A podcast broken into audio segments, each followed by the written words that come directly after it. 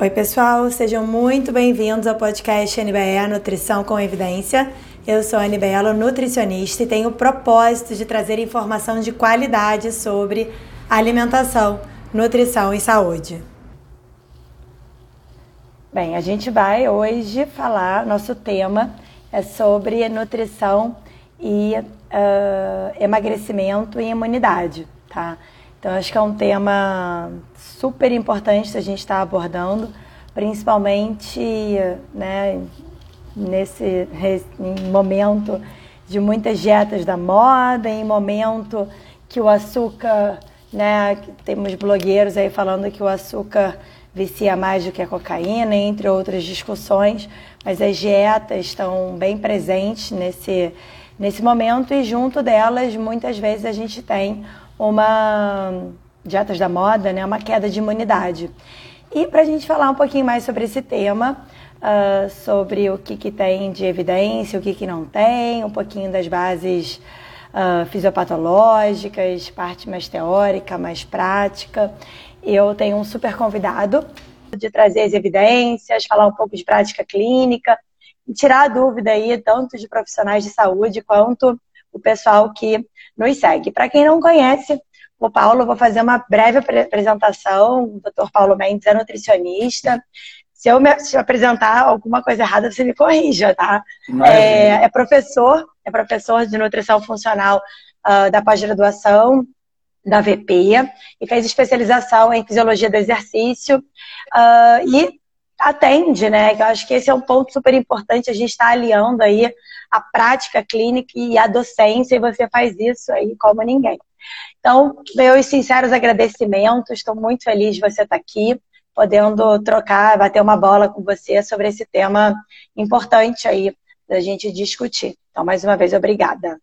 E aí, Anne, eu que agradeço o convite. Quando você me chamou, eu falei, caramba, que massa, porque eu, pô, eu super te admiro e principalmente pela por isso que você falou, o aspecto da teoria e da prática, eu também eu sei que você é docente, você é professora, e, e além da nutrição, você vive essa questão do, do estilo de vida, né? Você está trocando câmara de ar aí um minuto antes da live, entendeu? Amanhã é dia de subir canoas e eu descobri que meu pneu tinha furado. Mas Nossa, vamos lá. Um então vamos. Isso, né? Não, isso furou de trás. Eu tive que ir lá na portaria que eu não conseguia abrir, tirar Nossa, o pneu. Eu tive que ir lá na portaria pedir ajuda. Mas vamos lá. Seguinte, não sei se. Então, tem mil perguntas aqui que eu recebi em caixinha, mas eu queria saber se você vive isso, você escuta isso de pacientes que chegam pela primeira vez no seu atendimento e que falam que às vezes fazem dieta e depois ficam gripados, ficam doentes. Existe essa associação de restrição calórica ou de dietas da moda com queda de imunidade? Aqui falando uma parte bem teórica. É, fala aí. Anne, existe demais, né? A gente está bem habituado a esse relato, porque muitas vezes as pessoas elas ainda assemelham, assemelham, né?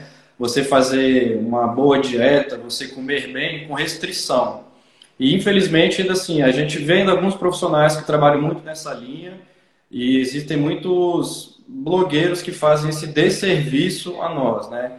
Que pregam que você tem que comer pouco, que você tem que comer poucas quantidades, poucas vezes ao dia, tem que fazer jejum de, de sete semanas e comer né, aquela coisa toda.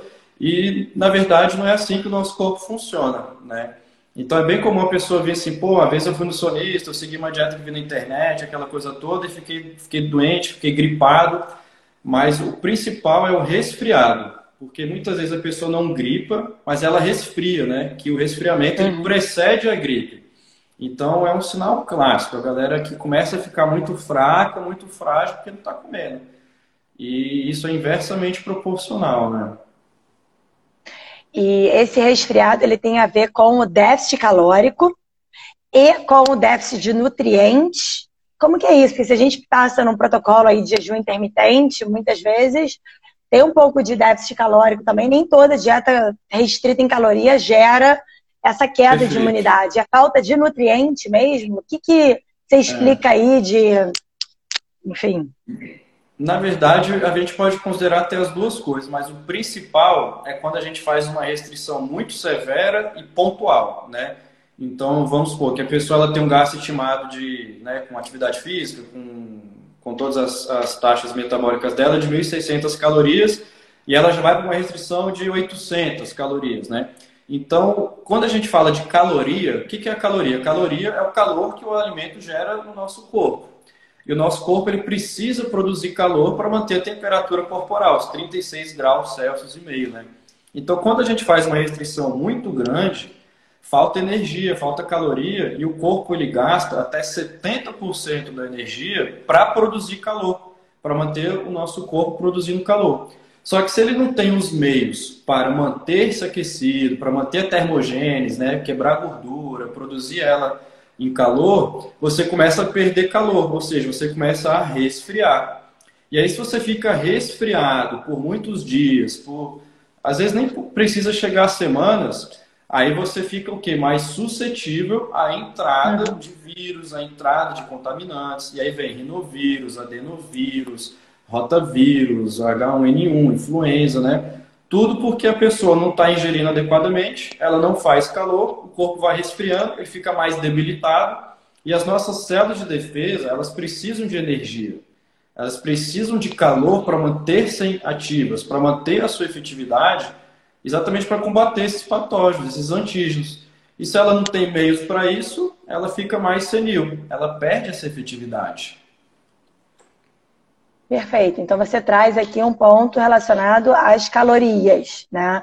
Então, como a queda importante das calorias, isso prejudica o funcionamento geral aí, desde células de defesa do corpo todo na manutenção de calor.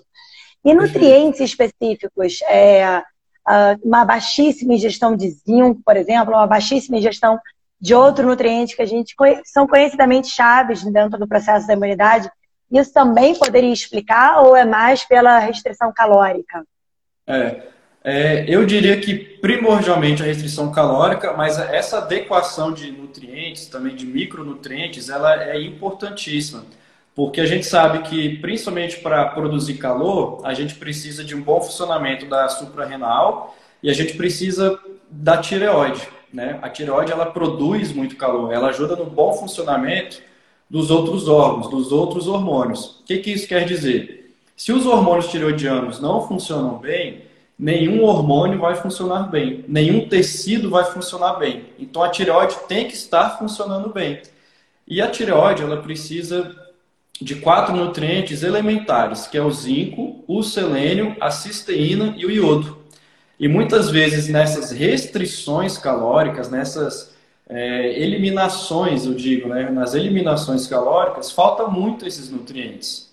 E aí o que, que acontece com o funcionamento da tireoide? Ela deixa de funcionar. E aí se ela não produz os hormônios de forma adequada, se ela não faz o T4, o T4 é convertido em T3, Aí nas periferias, nos tecidos, outros hormônios, eles também não vão funcionar, incluindo as nossas células de defesa.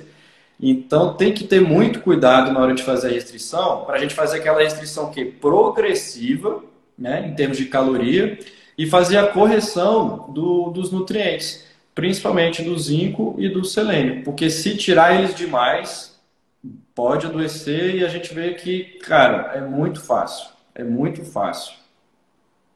Perfeito. E me fala, você estava falando do falou da tireoide, e aí eu logo me passo pela cabeça, enfim, pacientes que tenham Hashimoto ou outras questões, né? Uhum. E que, enfim, tira esse glúten, e o glúten, imunidade, o que, que você tem? Glúten, tireoide, não sei, você tem. Uh, teria alguma coisa para falar para gente nessa questão da. para diminuir essa queda da imunidade? O glúten a retirada do glúten traria algum tipo de benefício nessa. Porque a gente sabe que existe uma, uma associação que alguns fazem, enfim. Me fala aí dessa.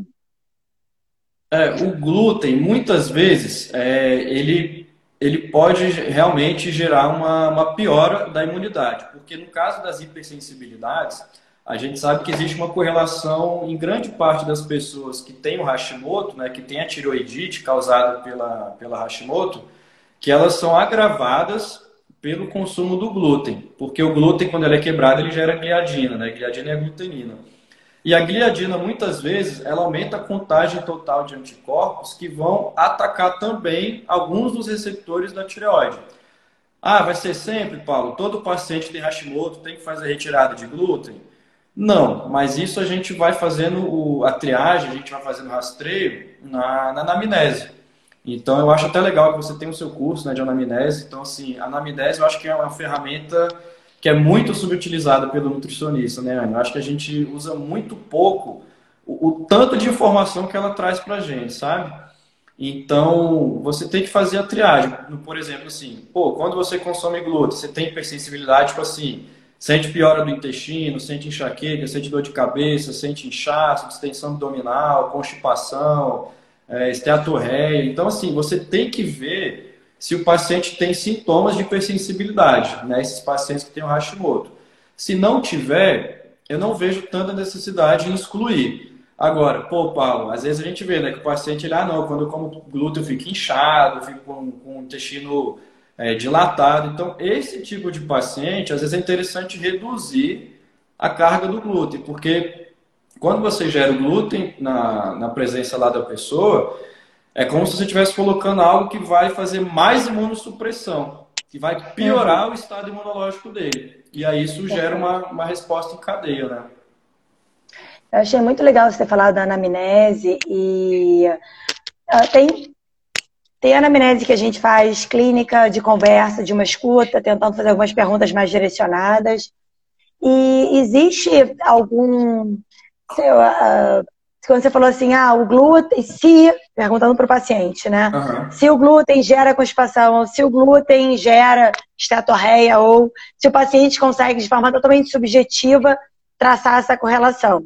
É, é. Você usa alguma ferramenta validada para avaliar essa hipersensibilidade ou é mais numa conversa, numa.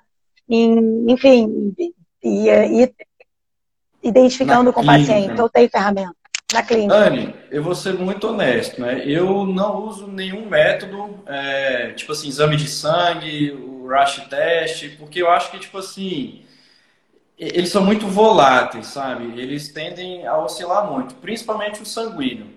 E, eu, particularmente, eu sou da, da old school, assim, que quando a anamnese é feita de uma forma né, bem delineada, cara, você consegue extrair todo tipo de informação. Porque hoje a gente vê aqueles testes genéticos, a gente vê aquele exame sanguíneo para hipersensibilidade. Então a gente vê, na verdade, muitas vezes o oposto. Né? O paciente ele chega aqui com aqueles rótulos, né? Ai, Paulo, eu fiz o, o, o mapeamento genético e deu que eu tenho hipersensibilidade ao ovo, à clara do ovo. Aí eu pergunto, ah, mas você tem coceira, né? Que geralmente ovo dá muita coceira, dermatite, é, gases. Não, nunca tive. Eu falei, pô, então o que, que você vai tirar? Você nunca se sentiu mal? Ah, mas aqui falou que faz mal. Aí você, pô, mas não faz. Só está escrito. Você não tem nenhum sintoma associado, entendeu? E aí o mesmo serve para o glúten. Às vezes a pessoa fala assim, pô, eu não sinto nada com glúten. Aqui falou que eu sinto. Aí eu tirei. Então, assim, eu, particularmente, eu desacredito total nessas ferramentas, né? Eu não acho que elas sejam tão confiáveis ainda. Eu acredito que no uhum. futuro a gente vai ter formas bem refinadas, né? Mas hoje, hoje eu não uso muito. É aquela frase, né? Que a clínica é soberana, né? Se você tem a clínica apontando, é, talvez o exame, um exame pode até ser complementar e confirmar Exato. alguma questão clínica, né? Então, obrigada. Já valeu a live, gente. Acho que é isso, Paulo. Obrigada. Por quê? Você, você é linha também, Anne? Não, eu sou super. Eu, eu, eu, me preocupo um pouco porque eu recebo muito paciente, recebo no WhatsApp, né? Uhum. Futuros pacientes. Fala assim, ah, Anne, para marcar consulta eu preciso da genética, do teste de microbioma e da, do teste de hipersensibilidade. Aí eu já teste tenho mensagem pronta. É, tem esse. Esse também é importante. Cara, teste do microbioma. Tá falando, não, exames, né, eles são complementares e se houver necessidade, a gente vai solicitar, mas esses, no caso, dificilmente eu vou solicitar. Mas enfim. É. E deixa eu te perguntar, a já fica aqui pra... que nunca há. Né? Que nunca há, ele pode. Mas é, eu gosto sempre de. Não é de cutucar, não, mas é, é porque tem tanta coisa que a gente vê por aí, né? Tem que entender tudo. Enfim, acho que a medicina de precisão está aí, a gente, né, a nutrigenética, a nutrigenômica, eu não, não, não excluo isso não, acho que a evolução da nutrição, do conhecimento, está aí para a gente estar tá estudando e estar tá por dentro, mas é, acho que ainda falta muita informação, ainda. né? Muito, muito, muito, muito. Que muito bom, obrigada. Compartilhamos dos mesmos, das Nossa, mesmas impressões. Porque é aquela coisa assim, o, o, tradicional não envelhece, sabe? Então, é. às vezes eu falo, né, quando você recebe essas perguntas, aluno, né, muitas vezes fala assim, eu falo assim, gente, é tão simples, tão simples, tão simples que vocês estão errando. É. Entendeu? Que bom. E deixa eu te perguntar, é, já leu, já viu, já viu algum estudo, ou enfim, de dieta cetogênica relacionada à imunidade, de piora ou melhora?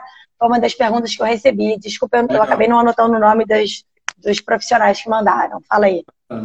É, a dieta cetogênica, é, ela pode sim gerar esse déficit por dois motivos. O primeiro, porque durante a dieta cetogênica você tem que fazer a transição onde as suas células elas vão passar por uma adaptação, onde elas vão parar de queimar glicose para começar a usar gordura e aminoácidos. Então, esse processo, muitas vezes, ele pode levar até 14 dias, até 15 dias. Então, muitas vezes, durante esse processo de adaptação, a dieta cetogênica tem que ter mais calorias do que ela vai ter futuramente ou do que a dieta que a pessoa vinha fazendo. Porque como a taxa de conversão energética é mais lenta, você tem que dar mais substrato para a pessoa. Você tem que dar mais arcabouço calórico para ela né, metabolizar. E o segundo ponto, que as nossas células de defesa, elas usam em primazia, em primeiro lugar, glicose. Sempre, sempre, sempre.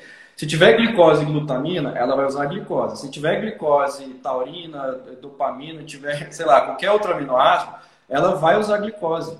Então, muitas vezes, quando você faz essa restrição, né, essa mudança para a dieta cetogênica, e você tira demais a, o carboidrato, a pessoa adoece. Não tem como.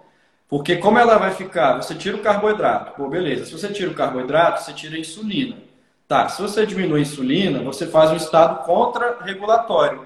Aí a pessoa fica mais adrenérgica, né? mais adrenalina, mais glucagon, mais cortisol. E aí isso tudo você tem um gasto energético muito grande, muito grande, mas você não tem energia. Aí você faz a imunossupressão. Aí as suas células de defesa caem a contagem total. Porque você não fez uma transição para a dieta cetogênica de forma adequada. E a gente vê muitas vezes a galera na prática indo na luta. Tira o, o carboidrato e quer entrar em cetose de uma hora para outra, é. né? Pô, tem, tem, paciente que às vezes leva 15 dias para entrar em cetose, entendeu? Então é aquilo, a gente tem que. É, é, mais, mais uma vez é a clínica. Você tem que fazer, tratar o seu paciente como ser, como um, entende? Então não existe protocolo universal, aquela coisa do, do Kant, né? Você tem que tratar cada um como um, você tem que fazer uma progressão, você tem que ir com fome, entendeu? Isso, isso é saudável, isso é legal, é necessário. É. Então, assim, né? Vai usar, não vai. Tem, tem, que saber muito isso assim, com quem que você vai usar, como que você vai usar e, e o principal, para quê, né? Para quê? A forma que é é feita é... que e é restritiva, né? E é mais uma restrição. Eu nunca tentei. Pode ser que um dia eu tente, né? Ainda não. não tentei, não. Mas você me fala, você falou da glutamina, agora eu fiquei curiosa. A glutamina é um, enfim, é um suplemento que a gente, entrando aqui, falando um pouquinho mais de suplemento. É, a glutamina é um suplemento bom para a imunidade, uma dieta restritiva, hipocalórica, a glutamina poderia trazer algum tipo de benefício, glutamina, própolis, fala aí sobre esses artifícios. É, glutamina, né? É, eu, eu, tenho muito medo, às vezes, de falar de glutamina, sabe? Então vamos pular, Mas... obrigada. Mas o que, Vamos deixar essa pergunta para um outro momento. Não, mas eu posso falar, assim, é porque, é porque como eu não sei a sua opinião, às vezes eu fico com, com receio, assim. Não, fica, não, fica tranquilo, fala aí. Estamos aqui entre amigos. o que acontece? A glutamina, ela é um aminoácido que, tipo assim, ela funciona como energia para as nossas células de defesa, tá? Ela funciona. Por quê? Porque ela é um aminoácido que é altamente gliconeogênico, ou seja, ela é um aminoácido que vira glicose muito fácil lá no seu intestino, né? Então, por que, que a glutamina é boa para o seu sistema de defesa? Ela é boa para o seu sistema de defesa de forma indireta, porque a glutamina vai no enterócito e vira glicose. Só que o que, que você pode dar no lugar da glutamina para virar a glicose? A glicose, os prebióticos, entendeu? Então, essa glutamina, ela nem para o sangue vai. Só para vocês terem uma ideia. Porque os estudos mostram que quando você suplementa a glutamina, a glutamina plasmática, ela nem aumenta. Ou seja, se a glutamina que está no seu sangue não aumenta, e as suas células de defesa, os seus leucócitos estão no sangue, e não tem glutamina no sangue, como é que elas vão usar essa glutamina? Não vão, entendeu? Então a glutamina a gente usa para o quê? Reparar dano tecidual do intestino, reparar tight junction, reparar hiperpermeabilidade. Então ela serve mais para células intestinais do colonócito, né, intestino grosso, intestino delgado, do que para células de defesa em si. Agora, para aquele paciente que pô, teve trauma, teve acidente de carro, está com câncer, está com uma doença hipermetabólica, aí a glutamina serve. Mas por quê? Porque você dá tudo. Você dá glutamina, você dá caloria, você uhum. dá remédio, você dá antibiótico, dá antirretroviral, você dá tudo. E ah, foi a glutamina que funcionou? Não sei, entendeu? Então, eu, Paulo, eu raramente uso glutamina no consultório, a não ser para tratar aquele paciente que está bem desbiosado, né? Aquele que está bem uhum. desbiótico, né, e tal. Agora, quando a gente pensa em imunidade, tem tanto suplemento na fila, tantos, tantos, tantos, que os três principais que eu gosto de usar é a clorela, a clorela ela é realmente fantástica, a espirulina e o própolis, né? E aí a gente pode usar outros que vem também, o ômega 3 é muito legal e os pré-bióticos, né? Agora, a clorela, eu vejo muito pouco os nutricionistas usando, falando sobre, né? E é um suplemento fantástico. Fantástico, fantástico, fantástico. Ela é antioxidante. Qual é a dose média? Qual é a dose média? Usa como? Dá um. É, a, a clorela. Pó, a cápsula. É, geralmente usa cápsula ou comprimido, porque o pó, eu vou, eu vou te confidenciar, uma vez eu comprei a, a clorela e espirulina em pó, né? Você já tomou água de aquário? É, é, esse sabor. Você pega água no aquário e bebe. É, é, eu imagino que seja esse sabor. Então, assim, é intragável, sabe? Então, geralmente a gente usa o comprimido na dose de 1 a 2 gramas por dia. Né? 3, 4 vezes por semana já é suficiente. Então, o principal intuito da clorela no nosso sistema de defesa é aumentar a contagem das natural killers, que são os linfócitos N, que combatem tanto as células oncológicas, né, as células cancerígenas, quanto as cargas virais. Então, para aquele paciente que vive resfriando, que vive gripado, a clorela é muito boa, muito boa. 1, 2 gramas ao dia. E tem estudo que mostra que ela diminui, sabe o que? Hipersensibilidade, manifestada por IgE. Que ela diminui a contagem total de IgE e diminui a quantidade total de histamina. Então, aquelas pessoas que são muito alérgicas, a clorela é fantástica, fantástica, fantástica. E aí no combo da clorela a gente usa a espirulina, a espirulina 500 miligramas a 1000 miligramas também na forma de cápsula já é suficiente, porque também aumenta a contagem total de, de células brancas. E o própolis, né? O própolis é Cara, todos esses três suplementos que eu falei, eles são baratos, porque eles duram quatro meses, uhum. seis meses, e a gente usa muito pouco, né? E aí, quando a gente fala do própolis, tem os quatro tipos, né? Você tem o verde, o vermelho, o preto e o marrom. O preto e o marrom não servem para nada. Eles não têm efeito ergogênico. E aí, o vermelho é bom, mas o verde é o melhor, né? Porque ele tem mais ácidos fenólicos. E aí, sempre usar o que for diluído em álcool, porque você pega os compostos bioativos que são extraídos pelo etanol e os compostos bioativos são extraídos pela água. Aí você tem esses dois compostos bioativos. Você usa muito própolis, Anne? Eu, eu uso, particularmente eu uso e prescrevo bastante. Tem, e tem publicação bem antiga de própolis, né? Você vai jogar um PubMed, tem publicação, sei lá, de 70, de 1980, ah. já falando do própolis e imunidade. Eu gosto. E é barato, né? Muito Fácil barato. de encontrar, barato. Todo canto. Legal. Então você falou da clorela, espirulina, própolis, ômega 3. Ômega 3 Faz alguma pre... diferença na sua prática? E pré-biótico, né? Isso, pré-biótico. É, o CRIO, o óleo de CRIO, ômega 3 de linhaça, ômega 3, enfim, mais EPA, mais DHA, tem alguma uhum. razão ótima quando fala de imunidade? Para imunidade, hum, é, não, não tem tanta diferença, assim, ter mais o DHA ou não, né? O DHA é legal de ter também, por conta das resolvinas, as protectinas, né, que é a última, o último produto lá da cascata do, do ácido linolênico, né, do ômega 3. Agora, eu acho interessante ter os dois, né, porque existe o, o, suplemento que é só o DHA e o EPA com DHA. Então, eu gosto de usar o EPA com DHA, né. O DHA só eu uso muito com quadros de alergia grave e com gestante, né, gestantes a gente costuma usar mais. E o prebiótico, cara, prebiótico é tudo de bom. E a, e a galera usa muito pouco. A galera usa muito probiótico, né? Eu, particularmente, uso muito pouco, porque, cara, o bioma intestinal, ele tem tanta bactéria, tem 600 tipos, 800 tipos de bactérias, aí você vai dar 5. Qual que é a, a eficiência disso? Qual que é a relevância disso, entendeu? E você não sabe que tipos de bactérias você tem no seu intestino. Então, às vezes, você dá um grupo de cepas que faz mal né? Então é muito comum, né, antigamente, tipo, que assim, a nutrição passou, passou por uma fase de doutrinamento de probiótico, né? Que é tipo assim, o paciente chega no, no consultório, não sei o que, probiótico. Ah, Paulo, eu tô com não sei o que, probiótico, né? E não é bem assim, né? Então, muitas vezes com, com a prática no começo, eu fui vendo, pô, eu passava probiótico, tinha paciente que constipava, tinha paciente que desarranjava, tinha paciente que não mudava nada. Aí você começa, cara, mas então cada um é cada um. E aí, quando você dá o pré-biótico, você favorece as bactérias naturais daquele paciente, do intestino dele, entendeu? Então, probiótico tem que usar. É, são raríssimos casos que tem a necessidade. E tirar aquele pensamento, né, Anny, do imediatismo, né?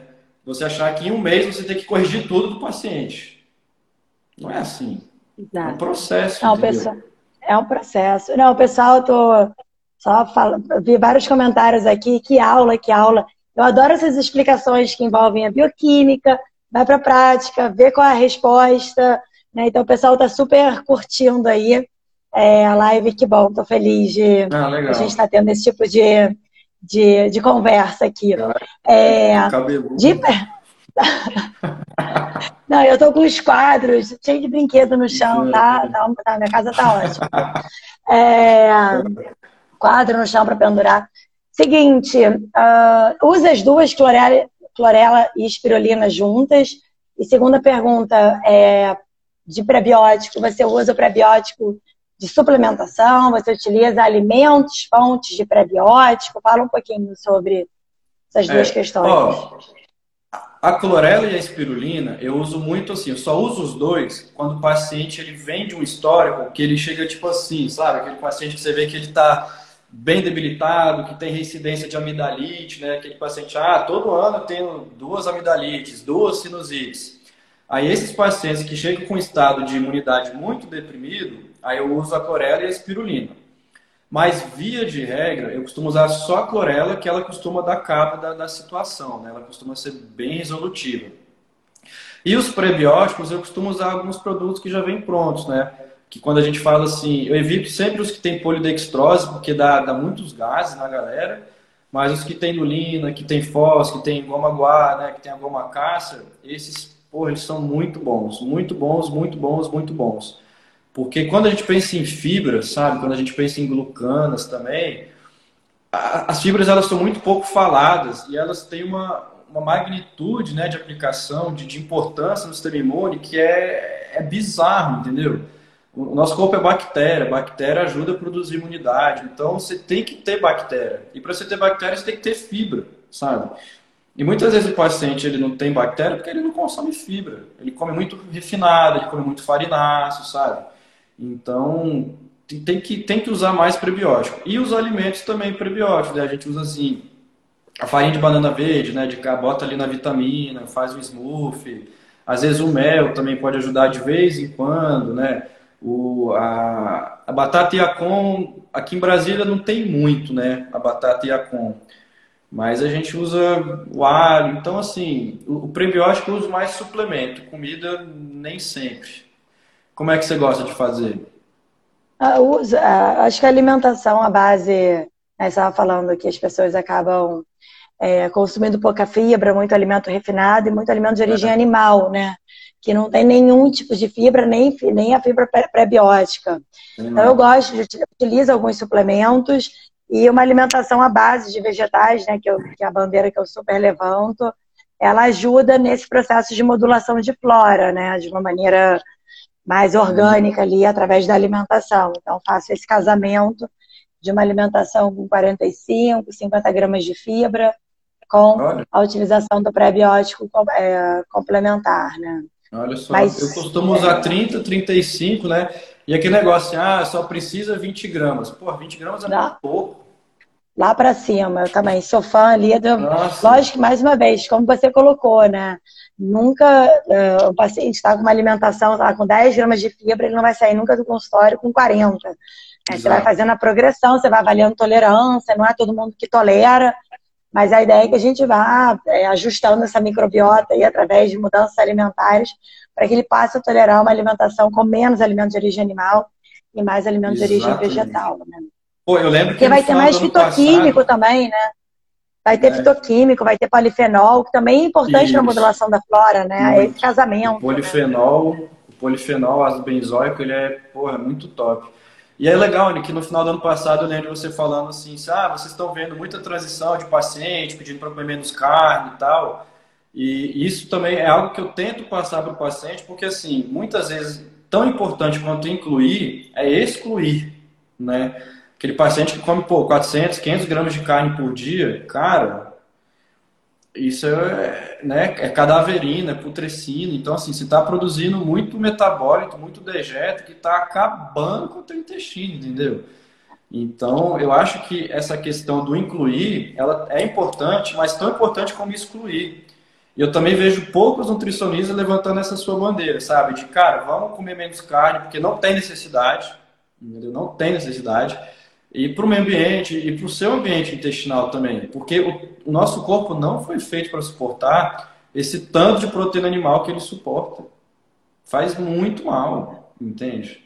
É que ele não suporta, né? Produzindo temal, produzindo, aumentando colesterol, enfim, né? Nossa. É, hoje tem várias outras vias que explicam essa associação do alimento de origem animal com as doenças cardiovasculares que não passam pela gordura saturada e nem pelo colesterol, né? Exato. Então, é isso. O alimento de origem animal não vai ter fibra, não vai ter nada de prebiótico, não vai ter nada de polifenol, não tem nada de fitoquímico. É, enfim, mais equilibrado do ponto de vista da relação dos macronutrientes. Mas isso é um papo para um, mais um, alguma, é. algumas lives. E, então, gente, olha quanta coisa que a gente já falou. Paulo já trouxe aqui, falou sobre fisiologia, sobre essa relação do déficit calórico e da queda da imunidade, por que que acontece. Ele trouxe agora quais são os suplementos, os top 3 e os top 5 de utilização na prática clínica que os profissionais utilizam pouco e que tem baixo custo e às vezes o paciente ele quer realmente aquelas formulações, enfim, né, quer ou escuta né, o outro que fez e para a gente ir fechando aqui, eu sei que a live está muito boa, o pessoal está animado aqui com mil perguntas. Vamos marcar outra live, pode ter certeza que a gente vai continuar esse bate-papo aqui. Mas me fala um pouquinho sobre essa questão dos. Você falou de alguns suplementos, e agora eu quero saber dos nutrientes. Vitamina D suplementada, vitamina C, uh, vale a pena suplementar, zinco. Esses três foram os três suplementos que eu acho Posso estar falando do meu jaxis, mas o que eu mais vi sendo suplementados no ano de 2020 por conta da pandemia. É. Vitamina Z, vitamina C, desculpa, zinco e vitamina D. É, vale a pena a gente ir nessas doses cavalares é, para melhorar a imunidade? Qual é o real impacto disso? Fala aí um pouquinho para gente. Ó, vamos lá, vamos começar com o zinco. O zinco, é, em termos de fontes alimentares, muitas vezes é difícil alcançar as recomendações. Então, eu particularmente eu gosto de fazer a suplementação, né? Eu gosto de usar muito na forma de acetato, porque é uma forma que é muito biodisponível e é barata, né? É mais barato que o zinco quelado e o zinco citrato. E só que assim, doses cavalares não precisa, tá? Assim, 30 miligramas, 20 miligramas, 40, 50 já são necessários. Porque eu já cheguei aqui no consultório, já peguei paciente usando 200 miligramas de zinco. Eu falei, meu Deus do céu, né? Pra quê, né? Vai só encarecer o cocô, beleza. É. Vitamina C. A vitamina C, eu, eu, também, assim, às vezes eu acho que tem, tem nutricionista que não, né, não, não leu as recomendações, porque a gente precisa de, de 75 miligramas. 75. 75 miligramas por dia. Então, só para vocês terem uma ideia, se você comer é, 100 gramas de pimentão, você já tem o dobro disso, sabe? Se você consumir um caju, você consumir meia laranja, mamão, couve, o camo-cama, cerol, tem tanta fonte de vitamina C e o pessoal fala só do limão. O limão, ele é o que ele está entre os 10 alimentos com mais vitamina C, ele está em décimo, entendeu? Então a gente tem caju, a gente tem laranja, a gente tem o couve, tem os, os três pentões, camo-cama, mamão, nananana. Agora, quando o paciente também está muito debilitado, aí a gente faz a suplementação. Só que os estudos mostram o seguinte: você não precisa suplementar mais do que 150 a 200 miligramas de vitamina C. 150 a 200. E geralmente a gente vê a galera experimentando 500, 1000. Então o que acontece da vitamina C? A gente tem dois filtros principais dela. Um, um é no intestino e um é nos rins, nas cápsulas de Bauman. Então, lá no seu intestino, a gente tem o, o, os transportadores dependentes de sódio de vitamina C, que ele absorve no máximo, no máximo, no máximo, 500 miligramas. Então, se você suplementa 1000, 500 vai ficar nas fezes. Aí 500 cai no sangue. Quando esses 500 caem no sangue, eles vão lá para os rins. Quando chega lá nos rins, nas cápsulas de Balma, elas vão absorver no máximo 200 miligramas. E aí você elimina pela urina 300. Ou seja, você consumiu 1.000 e só absorveu 200. Ou seja, é mais fácil você ingerir 200, entendeu? Então não adianta suplementar 500, 1.000, 2.000 miligramas por dia que você não vai absorver. Não vai. Agora, a vitamina C é boa sim para a imunidade, principalmente para as barreiras epiteliais. E a vitamina D é legal também. Só que, tipo assim, você manter 40, 50 nanogramas, tá ótimo, tá excelente. 60 em alguns casos, beleza. Então, você manter essa margem, dependendo do grupo que você está trabalhando, dependendo do histórico, da situação, de 40 a 60. Mais que 60, você já não tem muito benefício e a maioria dessa vitamina D vai ficar inativa. Ela vai para isopirosterol, texterol, lumisterol, colecalcidiol. Então, assim, você nem vai usar ela, entendeu? Então, cara, é... tudo demais passa, né? Já dizia meu avô. Legal. É, só para a gente frisar aqui, você falou de 40, 50, a dosagem sérica, né? Exato. Então, daí a gente vai monitorar para avaliar se vai fazer a suplementação Exato. de mil UIs, 800 UIs, ou vai pedir para algum outro profissional estar tá usando uma dose maior da asa que passa o L. Exato. Então, é, muito bom, muito, acho que foi bem, bem produtivo aqui o nosso encontro. Tem algumas outras perguntas aqui sondando também. Quem não segue o Paulo, é, então pode passar a seguir. Não sei, Paulo, você tem alguma dica aí de, de ouro, alguma, alguma um resumo que você queira deixar aqui sobre emagrecimento e imunidade. Uh, se você quiser divulgar, não sei se tem algum curso, alguma coisa rolando, você tem alguns projetos com a queridíssima, enfim, ilustre, maravilhosa professora Vânia. Não sei se tem alguma coisa aberta. É, fala aí pra gente. É, ó, se eu pudesse dar um conselho de amigo para vocês, é, quando vocês estiverem no processo de emagrecimento, é, é tomar muito cuidado com o imediatismo. Tá? Imediatismo não funciona. Então eu faço muita analogia, tipo assim, você quer ser rico aos 50, 60 anos, você tem que poupar um pouquinho cada dia. Entendeu? Não adianta você querer poupar muito em 5 anos que você não vai ter o dinheiro, né, o patrimônio que você quer. Então nada na vida é da noite para o dia. Né? Mesma coisa, filho. Você tem que educar o seu filho todo dia para quando ele estiver velho ele for uma pessoa educada, entende? Então nada é, é, é de imediato. E o mesmo serve para o emagrecimento. O emagrecimento ele tem que ser gradativo, pontual, consistente e respeitar o seu aspecto mental, o seu aspecto psicológico. Para de olhar para o lado, que a gente anda olhando para frente, né? Então, vai fazendo a restrição progressivamente. E cuidar dos cinco pilares. Do sono, é muito importante dormir bem para a gente produzir os fatores de crescimento, prolactina, aquela coisa. Não restringir muito carboidrato, porque não precisa além de ser desnecessário, não adianta, tá? Não precisa diminuir muito. É, cuidar da, vitamina D é muito importante, então, assim, principalmente a vitamina D orgânica, tomar sol, né, Anne? tomar sol, meditar, botar o pé atrás da nuca, essas coisas assim. Elas são legais, mas principalmente você está bem acompanhado, gente. Não, não para de seguir esse pessoal que não sabe o que está falando, que, que usa droga, que usa remédio. Você não sabe como é que é a vida real dessas pessoas. Então procure bons profissionais. Em relação a curso, não tenho nada em aberto ainda, mas em abril eu vou lançar um curso bem legal. Eu só, só posso dizer que vai ser bem legal, tá? Então, é só isso que eu posso dizer. Dá um spoiler aí, dá um spoiler, nenhum spoiler, não? Um spoiler? Como é que eu posso dar um spoiler? Eu vou falar sobre. Eu vou ter a companhia de, de uma pessoa que é bem legal também, que fala muito bem. É uma mulher. Ah, quanto mistério, hein? Quanto mistério.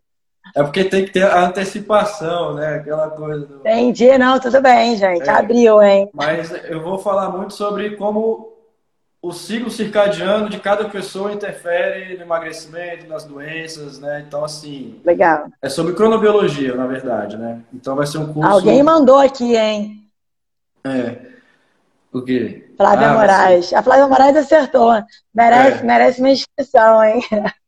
Pode ser, ó, pode ser. Mas esse curso vai ser bem legal, mano. Bem, bem, bem legal. Eu acho legal, que já legal. Tá em elaboração, mas quando estiver mais perto eu te aviso, para se for o caso, você me ajudar na divulgação. Maravilha, tô super, super feliz. Obrigada, obrigada pela live.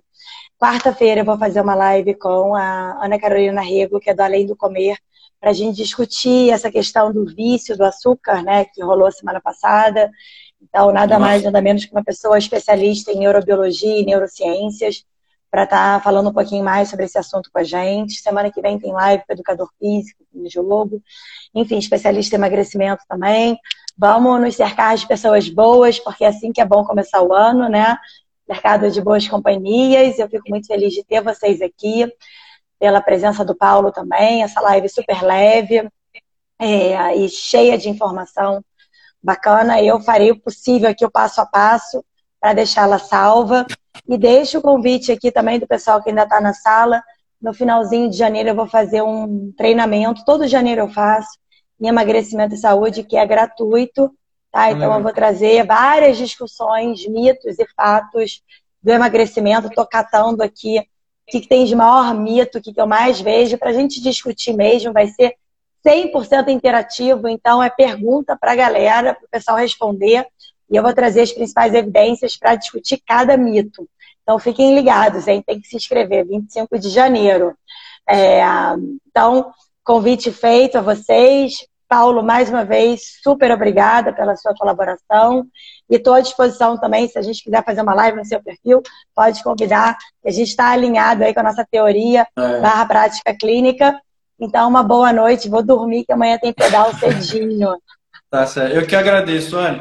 E Anne, eu só quero te agradecer por deixar o Instagram mais leve, tá? Sabe que você é uma pessoa que traz leveza para todo mundo que te segue. Eu tenho certeza que as pessoas gostam de seguir, gostam de te ver porque elas se sentem acolhidas, elas se sentem menos cobradas, elas se sentem mais humanas, sabe? Então, parabéns por ser quem você é, do fundo do coração, cara, sendo bem sincero. Obrigado. Obrigada, gente. Obrigada pelas palavras. Um beijo, boa noite, Beijão. pessoal. Tchau.